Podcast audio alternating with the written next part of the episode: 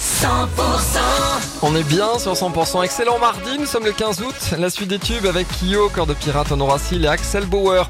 11h avant de parler météo, voici l'info en région sur 100% avec Cécile Gabod. Les tubes et l'info 100% Très bel été. 100% l'info tout de suite. Cécile, bonjour. Bonjour Emmanuel, bonjour à tous. Euh, L'heure des retours a sonné et vous ne serez pas tout seul sur la route aujourd'hui. Pour ceux qui ont pu faire euh, le pont du 15 août, eh bien, il va falloir patienter hein, sur euh, les grands axes. Sur l'autoroute A9 notamment, vous serez nombreux aujourd'hui entre Narbonne et Perpignan. Puis à partir de 16h cet après-midi, les retours vers Toulouse depuis la mer hein, sur l'A61 vont gonfler le trafic. L'heure la plus chargée, ce sera 17h. Le feu est fixé. Je vous rappelle qu'un violent incendie a éclaté hier dans le département des Pyrénées-Orientales entre Saint-André et Argelès-sur-Mer.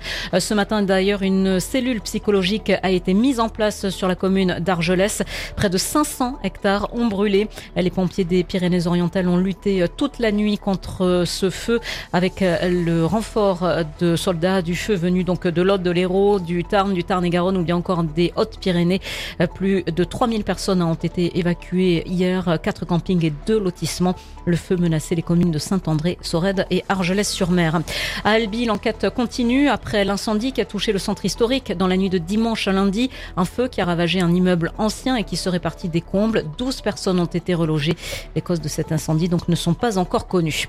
Terrible drame pendant une fête de village dans les Hautes-Pyrénées sur la commune de Villambitz dans la nuit de samedi à dimanche. Une mère est tombée dans une rivière avec sa fille de deux ans dans une poussette. La petite fille n'a pas pu être sauvée.